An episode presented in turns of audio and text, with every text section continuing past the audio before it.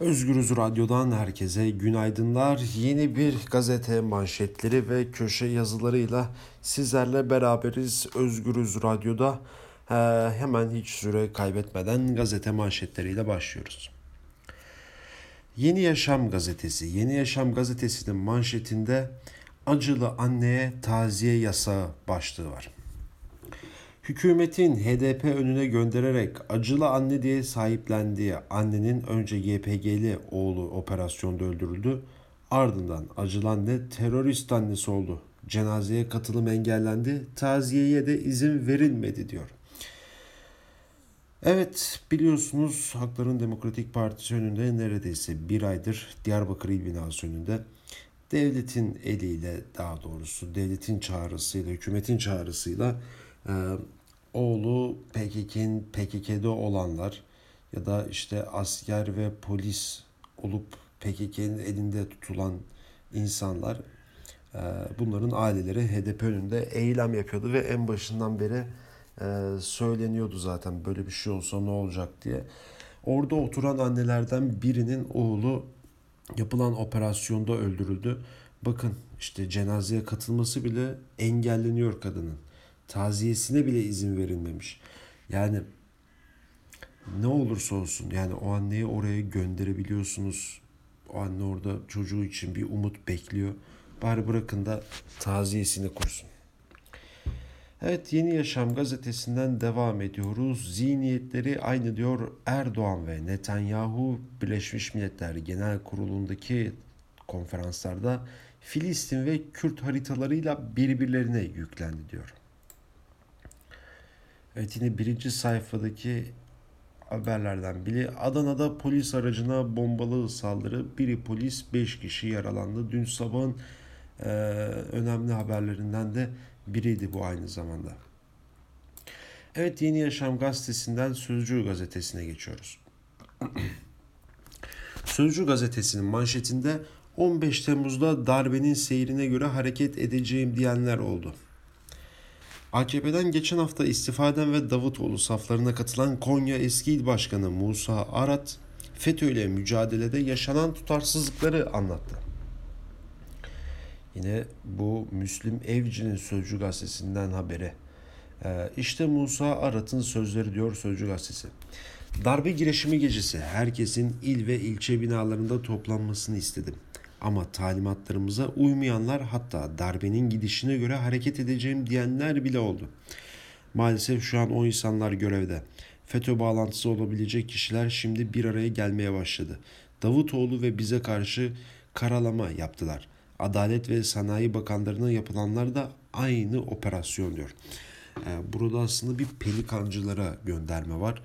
Ee, biliyorsunuz Adalet Bakanı Abdülhamit Gül'e bir operasyon içerisinde bu pelikancılar e, bu AKP içerisindeki bir başka kavga odağlı bu aynı zamanda. Evet bu önemli bir haber aslında. Sözcüler Müslüm Evci'nin yaptığı haber. Yani bu belki de kamuoyu böyle durumları biliyor ama dillendirmiyordu. AKP'nin eski Konya İl Başkanı bunu işte dillendirdi. Çok önemli bir söz aslında bu 15 Temmuz'da darbenin seyrine göre hareket edeceğim diyenler oldu ve hala bu insanlar e, görevde. Yine bakıyoruz Sözcü Gazetesi'nin birinci sayfasına Evet AKP'li vekilin silahıyla intihar. İstanbul Milletvekili Şirin Ünal'ın evinde bakıcılık yapan Nadire Kadirova vekilin ruhsatlı tabancasıyla canına kıydı. Ünal Özbek çalışanın intiharı ile ilgili henüz bir açıklama yapmadı. Evet dün öğlen saatlerindeydi bu şüpheli bir şekilde düştü haber ajanslarına. Ee, Nadire Kadirova 23 yaşındaydı. Ee, bu şüpheli ölüm ve intihar vakası ile ilgili ilerleyen günlerde e, mutlaka e, detaylı bilgi sahibi olacağız diye düşünüyorum. Evet yine Sözcü Gazetesi'nin birinci sayfasında Öksüz'ü kaçıran asker ankesörden tutuklandı diyor. FETÖ imamı Adil Öksüz'ün bırakılması ile ilgili davada yargılanan az subay ankesör soruşturmasına takıldı savcılığın FETÖ'ye yönelik ankesör operasyonunda ses getirdi. Silahlı terör örgütüne üye olmak suçundan tutuklanan Assubay İhsan İlyas Kaytancı 16 Temmuz sabahı serbest bırakılan Türk Silahlı Kuvvetleri imamı Öksüz'ü koruyan ekipteydi. Öksüz'ün eşyalarının eşyalarını adliyeden karakola getiren de oydu diyor Aytunç Erkin'in haberi bu da aynı zamanda. Evet bakıyoruz birinci sayfaya. Erdoğan Trump ile yemekte buluştu. Yemeğe Emine Erdoğan ve Melanie Trump da katıldı. Cumhurbaşkanı Tayyip Erdoğan New York'ta ABD Başkanı Donald Trump ile Birleşmiş Milletler Genel Kurulu heyet başkanları onuruna verilen yemekte buluştu. İki lider yemekte bol bol sohbet etti. Evet, Türkiye'nin ABD ile görüşmesi de bu oldu büyük bir ihtimal.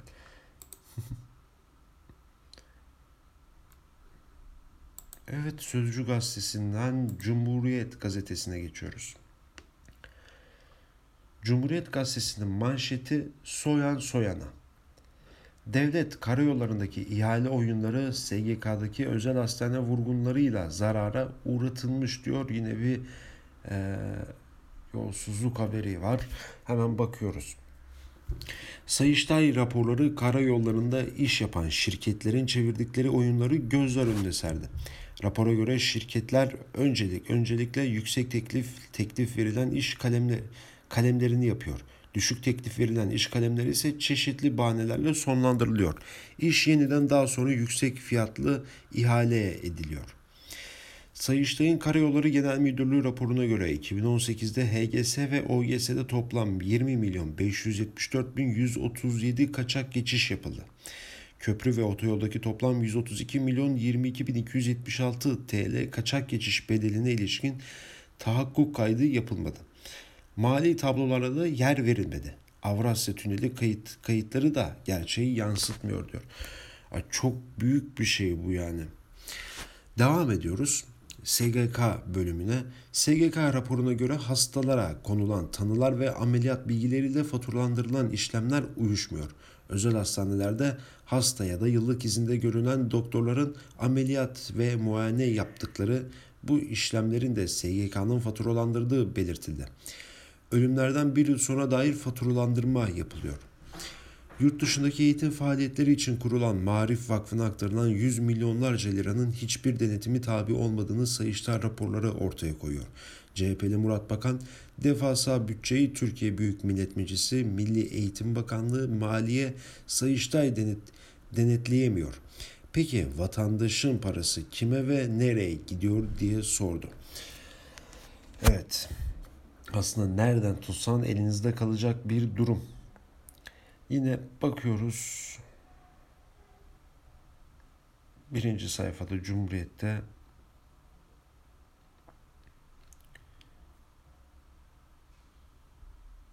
Evet. Cumhuriyet'in haberlerinden, birinci sayfa haberlerinden biri Emre Pire zulüm bitsin diyor. Cumhuriyet davasında 3 yıl 1 ay 15 gün hapis cezası verilen ve haksız yere cezaevinde tutulan muhasebe çalışanımız Emre İper'in avukatları Anayasa Mahkemesi'ne başvurarak dosyanın e, öncelikle görüşülmesini istedi. Evet, Cumhuriyet Gazetesi'ni de böylece bu haberle birlikte sonlandırıyoruz. Sıradaki gazetemize geçiyoruz. Evet, Evrensel Gazetesi.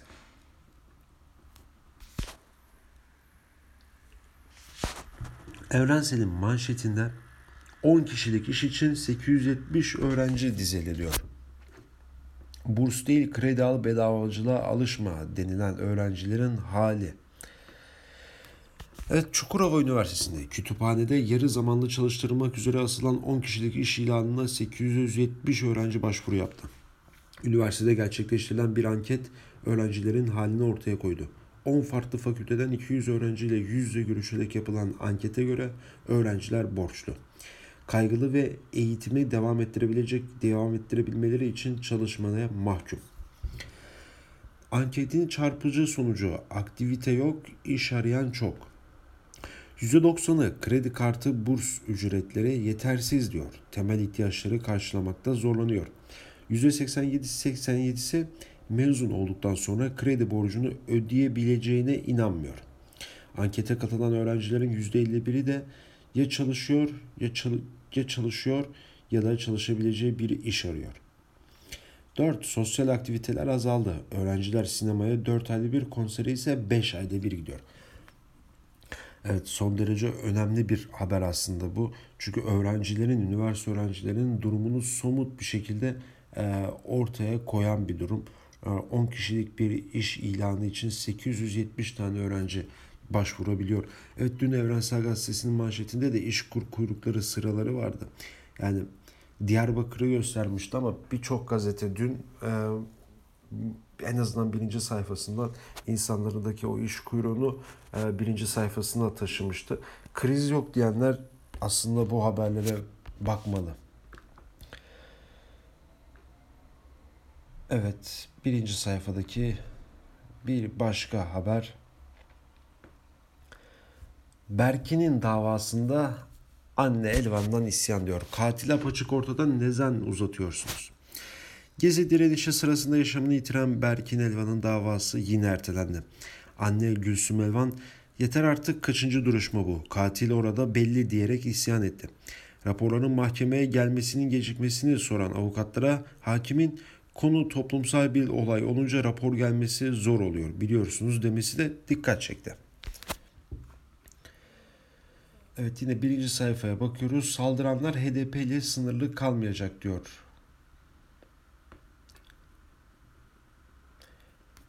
Belediyelere atanan kayyumlar HDP eski eş genel başkanlarının yeniden tutuklama kararı kapatma tehditleri. HDP adeta son yerel seçime faturasını çıkarıldığı parti oldu.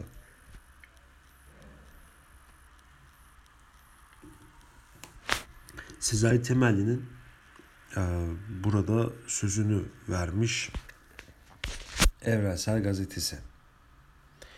Evet Evrensel Gazetesi'ni de böylece geçiyoruz. Bir Gün Gazetesi'ne bakalım. Bir Gün Gazetesi'nin bugünkü manşetine. Doğru dürüst çalışan bir kurum kaldı mı? 1. Devlet su işleri yapım işlerine yüksek fiyat çeken firmaya vererek kamuyu 50 milyon TL zarar uğrattı. 2. Elektrik şirketleri denetlenmedi, halktan alınan 576 milyon TL kontrol edilmedi. 3. SGK ölenlere sağlık hizmeti ödemesi yaptı. Yaşayan yurttaşları ise borç nedeniyle icraya verdi. 4. Seçim öncesi muhtaç olanların yararlandığı destek programından geliri olanlar da faydalandı. Yani bir gün bunu güzelce de manşete taşımış Sayıştay'ın denetim raporlarının insanların akıllarına getiren o meşhur soruyu sormuş. Doğru dürüst çalışan bir kurum kaldı mı?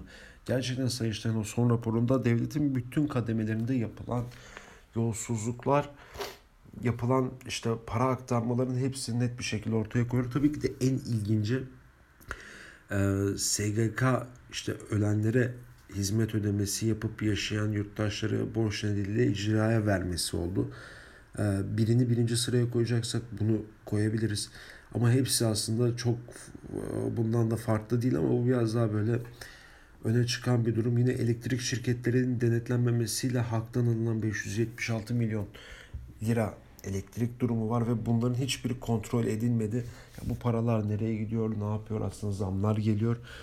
Ama birilerinin cepleri doluyor burada. Bir gün bunu manşetine taşımış. Çok değerli bir haber, değerli bir manşet. Yine bir deprem haberi var. Deprem gerçeğine göz kapatılamaz diyor. Silivri açıklarında 4.7'lik depremin ardından dün de Marmara Denizi'nde 3.4 büyüklüğünde deprem meydana geldi. Peş peşe yaşanan depremler korkuturken uzmanlar kaçınılmaz olarak yorumlanan Marmara depremine ilişkin hala bir önlem alınmadığına dikkat çekti. Deprem uzmanı Profesör Doktor Övgün Ahmet Ercan gerekli önlemlerin bir an önce alınmasını söyledi diyor. Ee, burada deprem durumunu e, Bir Gün Gazetesi birinci sayfaya taşımış.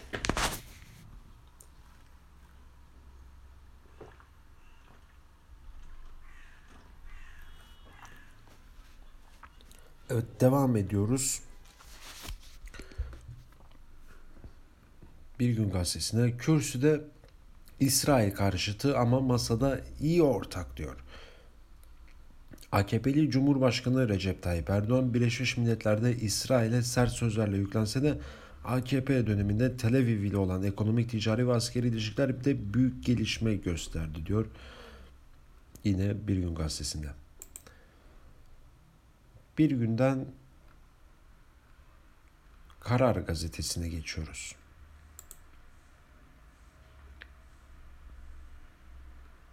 Kararın manşeti. Özelde bu hastalık bitmiyor. Sayıştay'ın SGK raporu özel hastanelerin yaptığı vurgunu çarpıcı boyutunu ortaya koydu.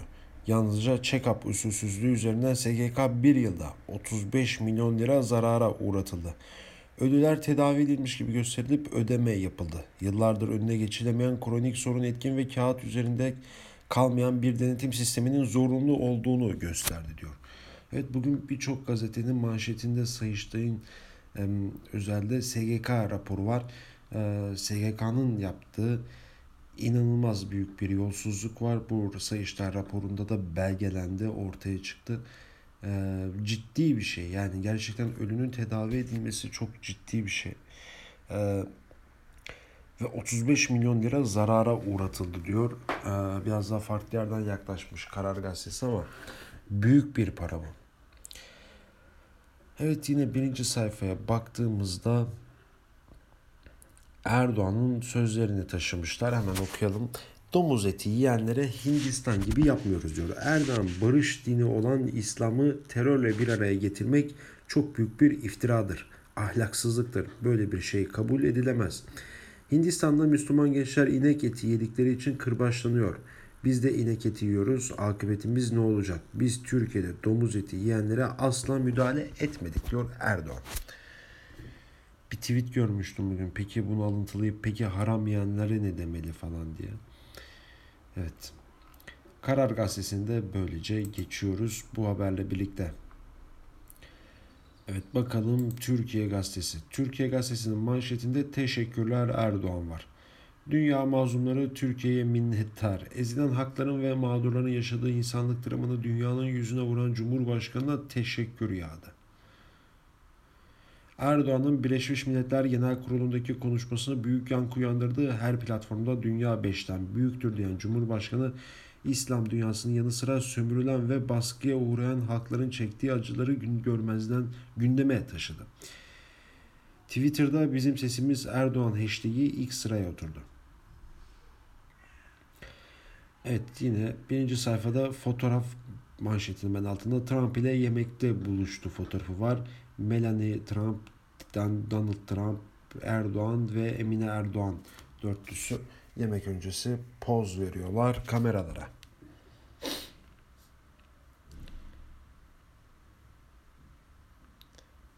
Evet.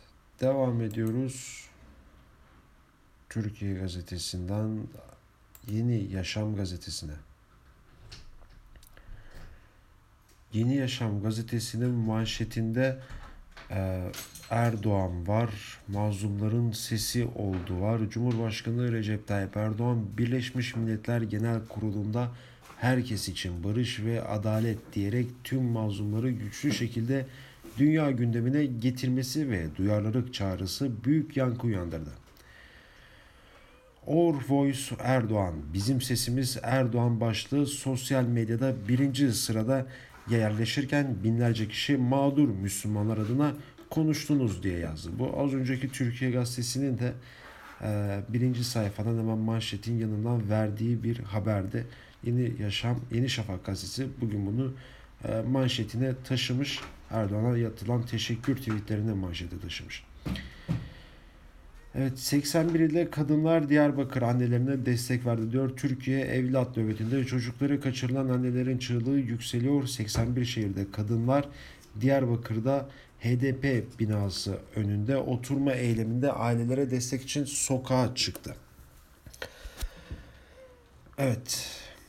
Yeni Yaşam gazetesinin sür manşetinde bu vardı. Ee, bir haber var hemen yeni yeni yaşam yeni şafağın altında Kaşıkçı gibi olmasın. Junta lideri Sisi'nin yolsuzluklarını ifşa ederek Mısır'ı sokağa döken sürgündeki iş adamı Muhammed Ali hayatının tehlikeli olduğunu söyledi. Ali Mısır istihbaratının İspanya'ya ajan gönderdiğini ifade ederek koruma talep etti.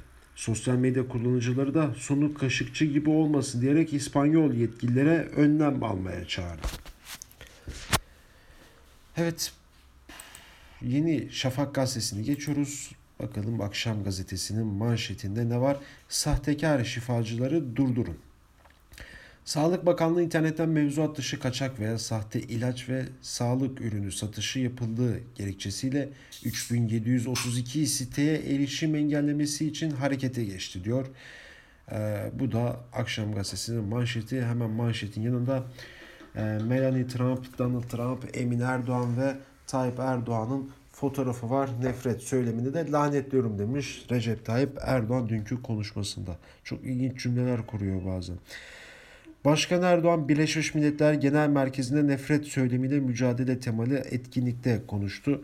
Nefret söylemi küresel ölçekte yükselişte olan İslam düşmanlığı, popülizm, ırkçılık veya bankacılık karşıtında en yaygın aracıdır diyor. Yani çok dramatik bir şekilde dünkü konuşmalara, açıklamalara e, cevap veriyor. Erdoğan evet nefret söylemini lanetliyorum demekle. Evet buradan da geçiyoruz. Ee, bir sonraki gazetemize geçiyoruz. Akşam gazetesinden bakalım. Star gazetesi.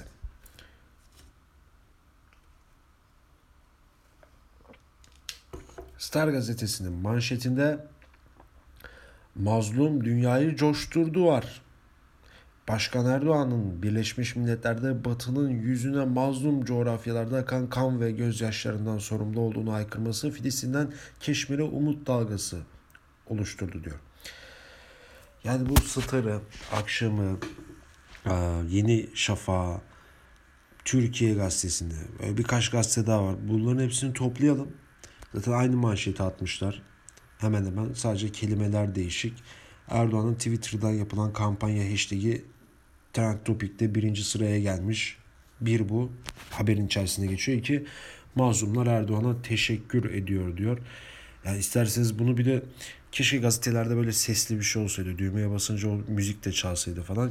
Dursun Ali Erzincanlı'nın o müzikleri ve sesini de buraya ekleselerdi. Mazlumları dünya dünya mazlum dünyayı coşturdu diye. Evet buna genelde bu gazetelerin yaptığına riyakarlık diyorlar. Evet Akit gazetesi manşeti ümmetin kalbini fethetti. Yani evet Akit'i okumayacağım arkadaşlar. Yani çok enteresan yerlerden yaklaşıyorlar artık durumlara. Ee, son olarak Yeni Çağ Gazetesi'ne bakıyorum. Süremizde azalma gerçekleşiyor. Hemen oradan köşe yazılarına geçeceğiz. Yeni Çağ'ın manşetinde Habur'un sırrını açıkladı diyor. FETÖ'den yargılanan dönemin HSYK 1. Daire Başkanı İbrahim Okur, Sadullah Ergin, Beşir Atalay, Cemil Çiçek ve Emre Taner bana devlet kararı dedi dedi. Okur savcılar Habur'a gitmek istememiş. Cemil Çiçek, Beşir Atalay, Sadullah Ergin ve Emre Tamer beni toplantıya çağırdılar. Başsavcı Kava arayıp devlet böyle istiyor dedim. Atalay da güvenlik nedeniyle getirilemedi yazısı yazılsın dedi. Öyle halledildi diye konuştu. Kandil'den gelen PKK'lilerin Habur'daki çadır mahkemesinde sorgulanıp serbest bırakılması sırasında Diyarbakır Başsavcısı olan Durdu Kavak'ta hükümet savcıları Habur'a gidip ifadelerini oradan koru, ifadelerini oradan kurulacak mekandan alınıp serbest bırakılmalarını takip talep ediyordu dedi.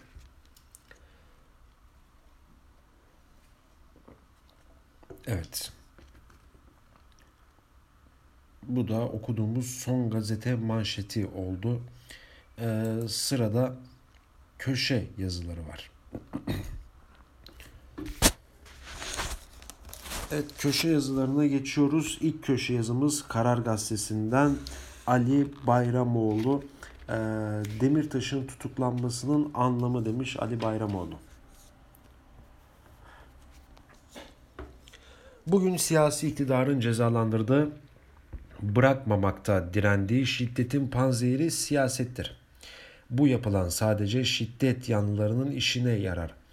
Onların sözünü ve sesini öne çıkarır, öfkeyi tahrik eder.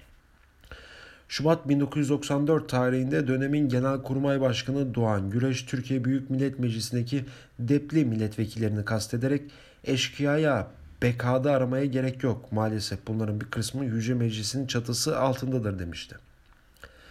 2 Mart 1994 günü 6 depli milletvekilinin dokunulmazlığı kaldırıldığı meclis çıkışında yaka paça tutuklanarak cezaevine gönderildiler ve 10 yıl hapis yattılar. Leyla Zana, Ahmet Türk, Orhan ve diğerleri. Bu insanlar cezalarını tamamladılar. Leyla Zana hapisten çıktığı zaman Türkiye'nin güneydoğusu görülmemiş bir şekilde ayağa kalktı. Sokaklara çıktı. Kimileri tekrar milletvekili oldu. Yıllar içinde Türkiye açılım politikası çözüm süreci aşamalarından geçti. Hapse atılan insanlarla hedef alınan, itham edilen siyasi partilerle masaya oturuldu. Sonra başladığımız yere tekrar geri döndük. Cumhurbaşkanı Tayyip Erdoğan ABD'ye gitmeden yaptığı bir açıklamada şunları söylüyordu. Bu ülkede katil aranıyorsa bunların adresini aramaya gerek yok. Bunlar parlamentoya kadar sızmışlar. Sokağa insanları çık çıkar çağırıp ondan sonra Diyarbakır'da 53 evladımızı öldürenleri bu millet unutmuyor ve unutmayacaktır da. Sonuna kadar bu işin takipçisiyiz, takipçisi olacağız. Burada bırakamayız.'' Erdoğan'ın sokağa insan çağırma ifadesiyle başta Demirtaş'ı kastettiğine şüphe yok. Nitekim bu konuşma Güreş'in tutuklama öncesi çıkışından farklı olarak Demirtaş cezasını tamamlayıp tahliye olmak üzereyken başka bir soruşturma gerekçesiyle tutuklanmasından bir gün sonra postmodern olarak yapıldı.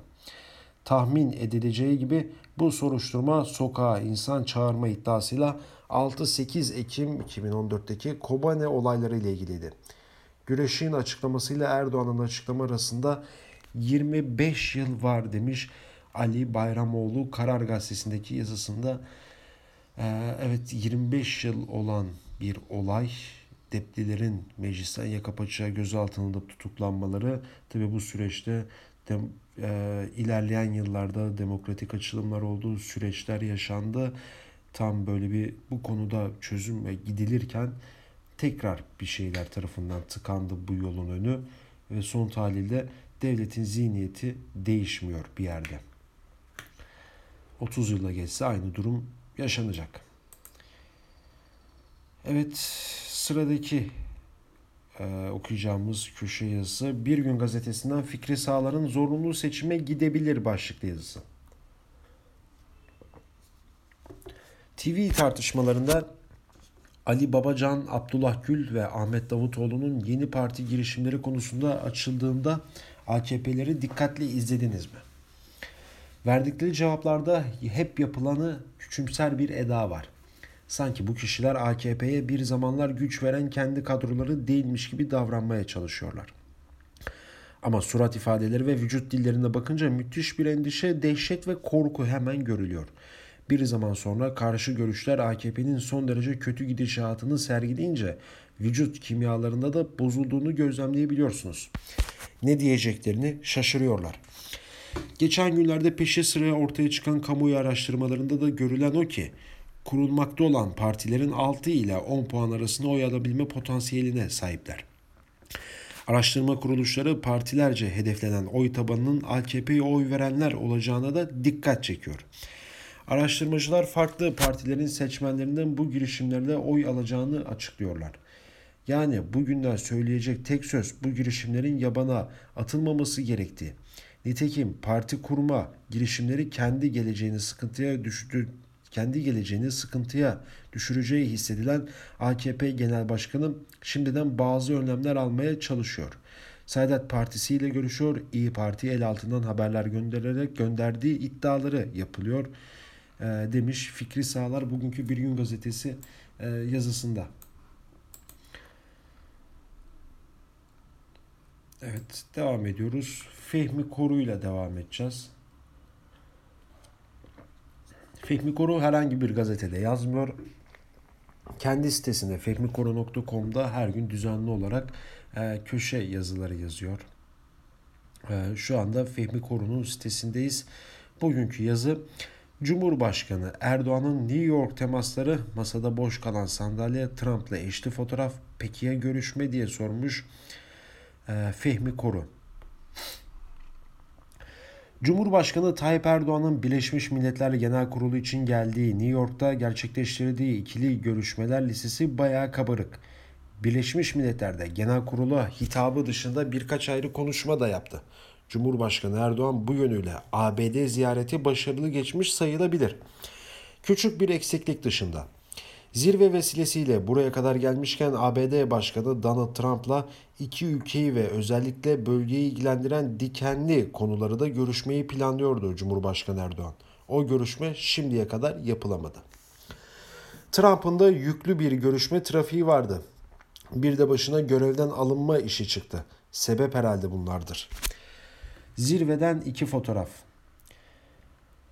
Evet ben hemen burada zirvedeki fotoğrafı anlatayım. Donald Trump var, Almanya şansölyesi Angela Merkel var, ee, Mısır devlet başkanı Muhammed Sisi var. Yine ülke başkanları ve heyetleri eşleriyle birlikte var. Ee, boş kalan bir tane sandalye var bu yuvarlak masa etrafında. Fehmi Koru sitesinde bunu da koymuş. Zirveden iki fotoğraf diyor. Boş kalan sandalyeli fotoğraf. Devam ediyoruz. İkili Birleşmiş Milletler'de devlet başkanlarına verilen resmi yemekte aynı masayı paylaşabilecekti. Ancak Cumhurbaşkanı Erdoğan Mısır Devlet Başkanı Abdülfettah El-Sisi'nin de aynı masada yer aldığını öğrenince salonun kapısından dönmeyi tercih etti. Sisi'nin iki ötesinde Erdoğan ayrılmış sandalyenin gece boyu boş kaldığı anlaşılıyor. Yine de bu ziyarette tek kare boş sandalyede o fotoğraf olmayacak. Donald Trump'ın zirveye katılan liderler ve eşlerini ağırladığı davetin çıkışında Donald Melania Trump çiftiyle Tayyip Emine Erdoğan çiftin yan yana gösteren bir fotoğraf daha var. O yemekte ilgili o yemekte ikili görüşme oldu mu? Cumhurbaşkanlığı ve Beyaz Saray bu konuda şimdiye kadar bir açıklama yapmadı. Keşke Trump'la iki ülkeyi ilgilendiren çeşitli konuların görüşüleceği bir buluşma yapılacağı türden bir beklenti en baştan oluşturulmasaydı.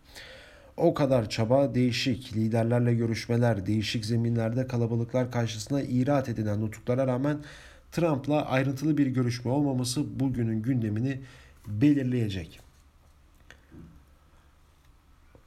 Beklentiyi doğuran iletişim hatası kimin eseri acaba?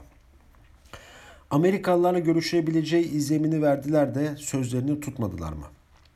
Yoksa nasıl olsa görüşürler diye boşu boşuna mı beklenti sebep oldu, sebep oluştu?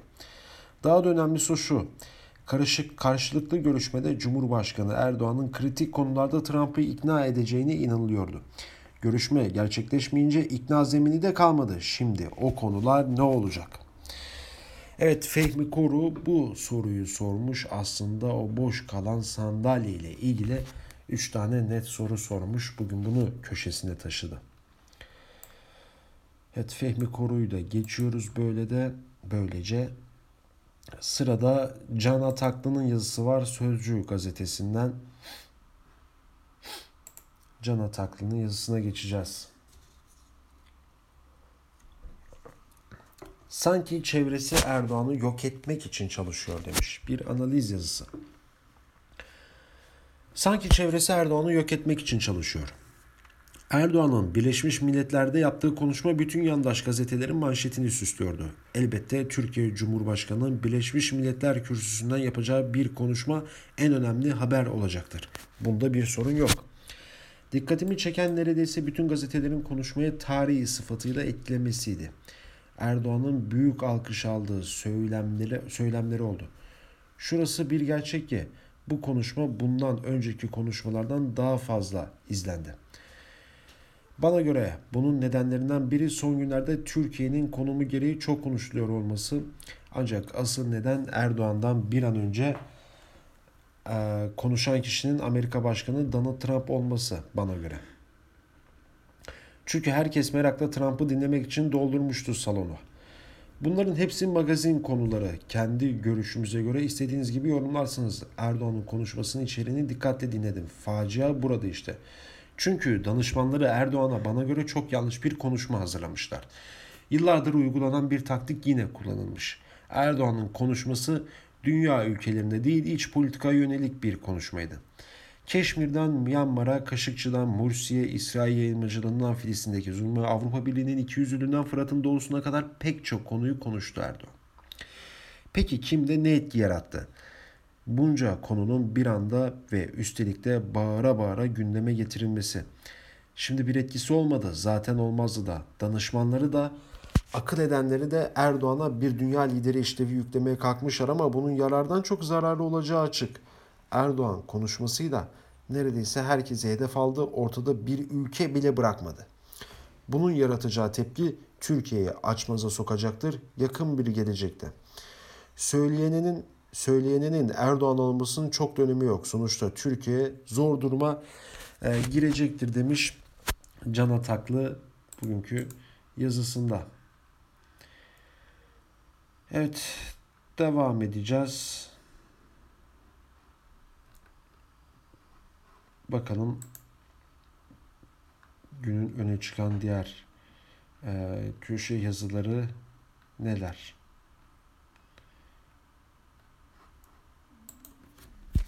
Bakalım.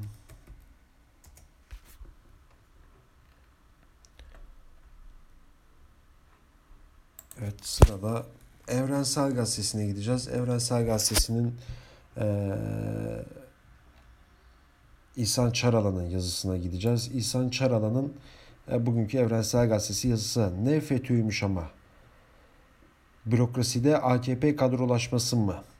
15 Temmuz darbe girişiminin üstünden 3 yıldan fazla zaman geçti. Bu 3 yılın 2 yılı FETÖ ile mücadele için ilan edilen edildiği söylenen olağanüstü hal altında geçti. Devletin çeşitli kurumlarından 100 binden fazla kişi FETÖ ile bağlantılı olduğu gerekçesiyle KHK'larla görevden alındı. Binlerce kişi darbe girişimine katılmak FETÖ ile irtibatlı ve iltisaklı olduğu iddiasıyla yargılandı, yargılanmaya devam ediyor. Ama aradan geçen bunca zaman sonra Emniyet Genel Müdür Yardımcısı İbrahim Kulular FETÖ'nün faaliyetleriyle ilgili olarak şu değerlendirmeyi yapıyor. Bitmeyi bırakın yeniden yapılanmaları var. Yeniden asker imamı, memur imamı, mühendis imamı atıyorlar. Yeniden yapılanıyorlar ve biz kriptolar dahil hepsine yönelik sonuna kadar kararlılıkla mücadelemizi devam ettireceğiz. Kuluların söylediğine bakıldığında insanın aklı ister istemez yoksa bin yıl daha mücadele edecek düşmanlar arasında FETÖ'de mi katıldı geliyor. Kurular mücadele edilen düşmanı abartmak suretiyle emniyet olarak başarısızlıklarına kulp alıyor, alıyor da olabilir. Zira bu bürokrasinin en geleneksel tutumlarından birisidir. Ama siyaset aranesi son günlerde çok daha karışık. FETÖ'nün siyasi ayağı kim? FETÖ'nün darbe girişimi neden Allah'ın bir lütfu olduğu sorularıyla FETÖ borsasında patlayan cerahat AKP içindeki iktidar mücadelesinde de birleşerek ortaya saçıldı.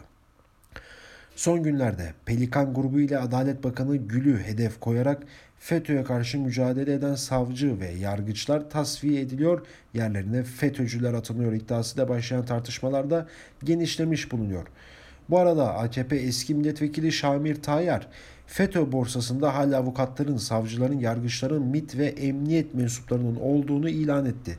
Ne var ki Şamil Tayyar'ın da kripto FETÖ'cülerden olduğu iddiaları da ciddi ciddi tartışılıyor demiş e, bugünkü e, yazısında İhsan Çaralan aslında çok önemli bir konuya da e, burada parmak basmış bulunuyor.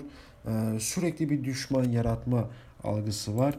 E, bu da bunun aracı da galiba FETÖ diyor çünkü e, bitmiyor diye belirtiyor e, hükümet. Evet son köşe yazımıza geçiyoruz. Böylece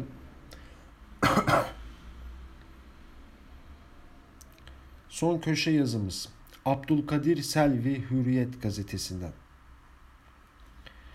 Yeni ittifaklar mı kuruluyor demiş Abdülkadir Selvi bugünkü köşe yazısında.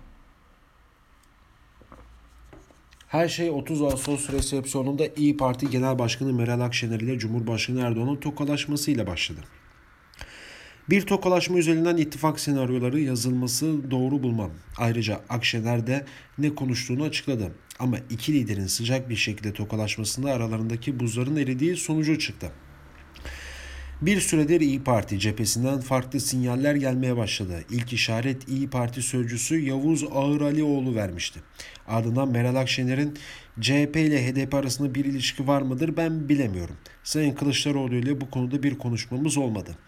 Sayın Kılıçdaroğlu bize HDP artı saadet gitmek saadet gitmek istiyoruz der. Biz o zaman fikrimize hayır olarak söyleriz. Çünkü HDP'nin PKK ile olan iletişimi bizim hoş karşılayamayacağımız bir hoş karşılayabileceğimiz bir şey değildir sözleri geldi.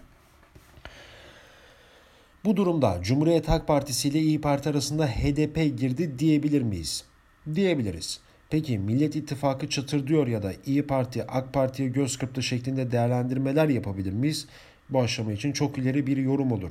Ama HDP ile CHP arasında ilişkiden dolayı İyi Parti'de bir rahatsızlık yaşandığı belli.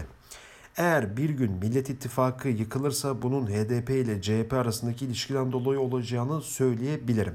Çünkü İyi Parti HDP'yi kırmızı çizgi olarak görüyor. İyi Parti cephesinde gelişmeler Kılıçdaroğlu tarafından da dikkatli bir şekilde takip ediliyor. Akşener'in açıklamalarının sorulması üzerine Kılıçdaroğlu Akşener'in düşüncelerine katılıyoruz. Türkiye'nin tek adam rejiminden kurtulması lazım demekle yetindi. Ancak ittifak konusundaki değerlendirmeleriyle CHP-HDP ilişkisine değinmedi. Belli ki araya bir soğukluk girmesini istemiyor. Başkanlık sisteminde %50 artı bir sistemin partilerin ittifak kurmaya zorlamıştı. 2023 seçimlerine giderken iktidar ve muhalefet bir yandan mevcut ittifakları korumaya çalışıyorlar. AK Parti'den ayrılanların yeni parti kuracak kuracak olmaları ise 2023 seçimlerini hayati bir soruna dönüştürdü. Erdoğan ya Cumhur İttifakı'na yeni ortaklar bulacak ya da eskiden olduğu gibi AK Parti'yi tek başına %50 oy alabilen bir parti konumuna yükseltecek. Yoksa Cumhurbaşkanlığı seçilme, seçiminde işi zor. Akşener ile Erdoğan'ın tokalaşmasına büyük anlamlar yüklenmesinin altında da bu hesap yatıyor. AK Parti İyi Parti'yi yanına çekmek suretiyle siyasi denklemi değiştirebilir. Dün Anadolu Yayıncılar Birliği'nde bir araya geldiğimiz AKP Parti Genel Başkan Vekili Numan Kurtulmuş'a İyi Parti ile ittifak meselesini sorduk. Yeni dönemde İyi Parti değil dahil tüm sağ partilerle görüşülmesi gerektiğini söyledi.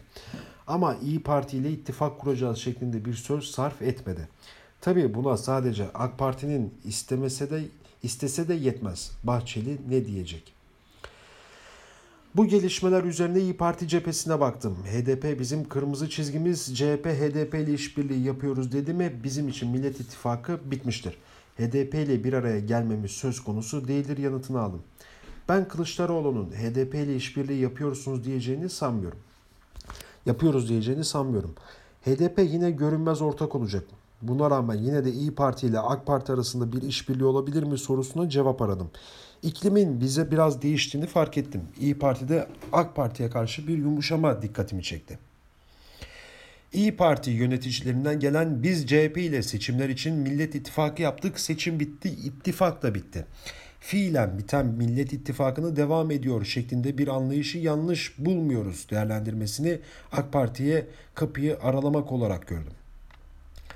Meral Akşener AK Parti'nin parlamenter sisteme dönmek üzere bir anayasa değişikliğini gündeme getirmesi durumunda destekleyeceklerini açıkladı. Ama benim konuştuklarım onun bir adım ötesindeydi. Aktarıyorum.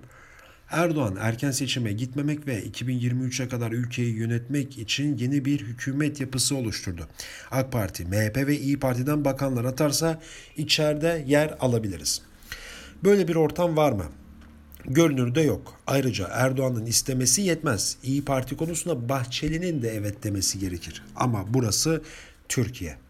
Bu aşamada AK Parti'nin İyi Parti ile direkt bir teması yok. Akşener'e bazı mesajların geldiği söyleniyor. Ama bunların Erdoğan'a ait olup olmadığı tartışmalı. Kişisel fikrim ise o mesajların Erdoğan'a ait olmadığı yönünde. Ama hissedilen bir şey var o da psikolojik duvarlar aşılmış. iki parti arasındaki buzlar çözülmeye başlamış. Evet Abdülkadir Selvi'nin Hürriyet gazetesindeki haberini, yazısını okuduktan sonra e, bugünün de gazete manşetleri ve köşe yazıları bölümünün sonuna geldik. Güzel bir gün geçirmeniz dileğiyle biz yine saat başı bültenlerle Özgürüz Radyo'da sizlerle birlikte olmaya devam edeceğiz diyorum. Şimdilik hoşçakalın.